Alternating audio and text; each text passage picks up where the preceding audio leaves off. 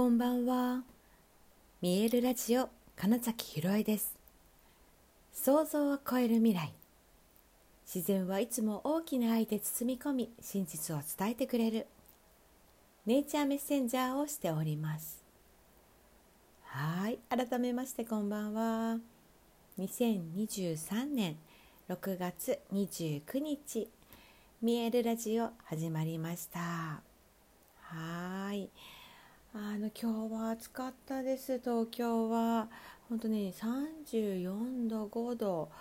ぐらいまで昼間なってたんじゃないかな。ニケさんどうしたの？誰かいたの？あのですね今話し始めたら最近私がラジオを話すと大体よくいる位置に来てくれているんですけれどもなんか急にねあの空中を、えー、空をあの宙をね見上げて結構何かしっかりと目で追っていたんですけれどもあの うん、やっぱ何もいなかったんですねでもすごい「あれは何ですか?」って顔をして 今私をふと見たので思わず「どうしたの?」って聞いたんですけど、うんね、何がいてくれてるのかな なんかねニケさんがなんかそういう風に見ている時はいつも思うんですけど、ま、なんかね全然悪い何かものがいるというよりはなんか優しいものが近くに来てくれているみたいなイメージが私の中であります。うん、本当にねだからきっとそういうものが今いてくれたのかななんていうふうに思いました。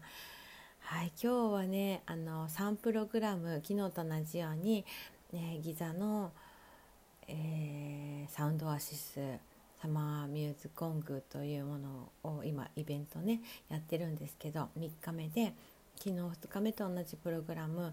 えー、昼のアートの会、えー、夕方のゴングの会夜のゴングと、えー、お食事の会というのを、はい、終えて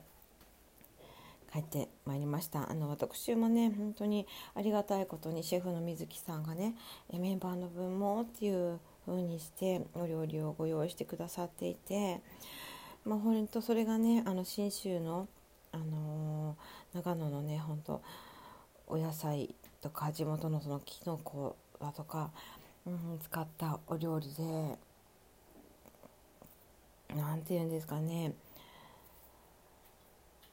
いやあの本当にねお客様見てたら、うん、本当にねあのいや素敵なお食事をなんか召し上が出て嬉しいですっていう、うん、そのねオーラが出ているというかね、いや本当に美味しかったです。あの全然伝わらない今の今の食レポは全然伝わらない。あのですね。あのうん始まる前にあの多分話したかなと思うんですこのイベントが。あ水木さんのお料理って本当になんか不思議でね一口食べるだけで本当にまず満たされるんですよ。あもうこれで十分みたいな気持ちになるんです。でももっと食べたいなとも思う。だからこそそうもっと食べたいなって思うなんか体の欲求に応えて結構ね食べる。でもなんかねすごいお腹いっぱいという状態にいつもより量を食べ過ぎちゃったみたいに思ったとしてもなんかね重くなくてでそれこそ絶対なんか朝はまたすっきりとしているみたいなね不思議なお料理なんです。すごく不思議。で 今日はね本当に種類も豊富で、うん、味のバリエーションも、うん、素晴らしくて、うん、なんかそれこそその、ね、キノコとかはこう自然に生えているキノコを野菜の金松さんからご購入してということでね。実はほんとシンプルに塩だけの味付けなんですよって言ってたけれどもあなんかすごい香り香ばしくて、うん、美味しくて。とかそう一つはねやっぱ高野豆腐のエスカベッシュがあったりとかねその何ですか？アイデアが素敵だなみたいなのも込みでね。はいとてもね美味しくねあの一日、うん、あのイベントをやった体は本当に喜びましてあ満たされるなっていう気持ちで、うん、ありがたくいただきました。私そうちょっとお料理とは違うんですけど水木さんもおすすめしていたね生のあんずっていうのが本当に結構気に入った。これを見つけたら絶対これからも食べようって思ったんです。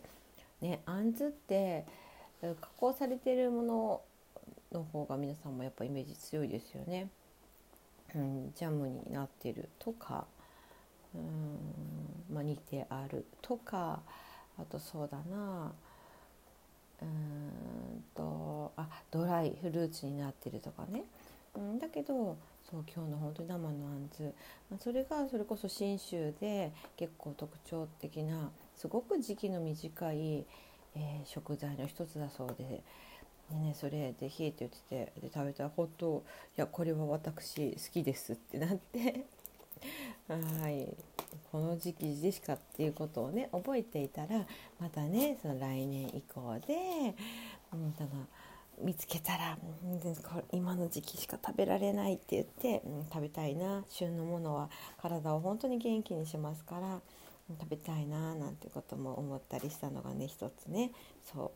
でもそんな風にして知らない何か世界を教えてくださるきっかけにも今日もそれがなったなと思いますしね。とても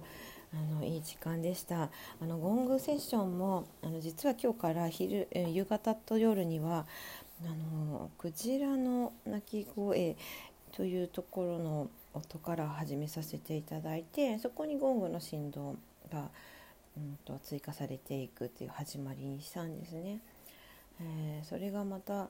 とてもなんか深くて広くて、うん、広大なエネルギーを感じさせそして、えー、何でしょうね地球と私たちはやっぱり一つなんだみたいななんかそういうイメージはすごくきました私には。でなんかね 2, 2回くらい、あのー、この前聞いてて何か横に立ったみたいな感覚があったお話ししましたけども今日はその演奏しながらねえー、っとね後ろに何かが立っていや明らかにそう何て言うんですかね。後ろから包み込むようにして一緒に演奏してくれてるみたいな、えー、瞬間があったんですよ。はい。なんかそのこういう歌何とも言えない不思議なね感覚になることもゴングやってたりすると、うん、結構多くてですね。今日は特にわ誰かが後ろで、うん、一緒にやってくれてるっていうのは、初めてだったかもしれないですねこれまでの中で。うん、っていうねすごくそれがまた何て言うんですか大きく包み込むあの分かっただからいわゆる本当にマザーアースそして大きな宇宙というものが、うん、全てをうんなんか許可してくれた受容してくれたみたいな瞬間だし、うん、そういった力が、あの、自分にもあるよっていうことも教えてくれてるのかもしれないなってちょっと今思いました喋りながら。うんやっぱそのミューズ女神のっていうことを、えー、タイトルにつけてるのもあるし、えーとマヤさんの絵とちっちゃんの絵というものがそのやっぱ女性性というものをすごく際立たせてるっていうのもあるのかもしれないですしね、うん、やっぱ海もね母なる海ですからね、うん、大きなたくさんの命を生み出している海って思うとそうかなクジラさんから始まったしなんかそういう存在なんだろうなってなんか思いました今ね。うん、でとてもねあの今回は、えー、本当にななんかちょっと本当に今これ言語化全然できてないんですけれども、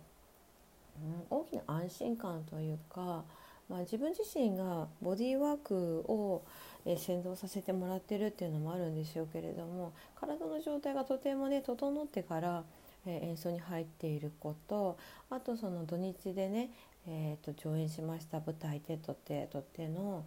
えー、際にウルトラゴングさんとね仲良くさせていただいたこととかあと実は会場であるそのサローネ・フォンタナさんから、えー、私の今住んでいるところがね自転車で15分ぐらい車で10分ぐらいみたいなね 実はすごいご近所さんなんですよね。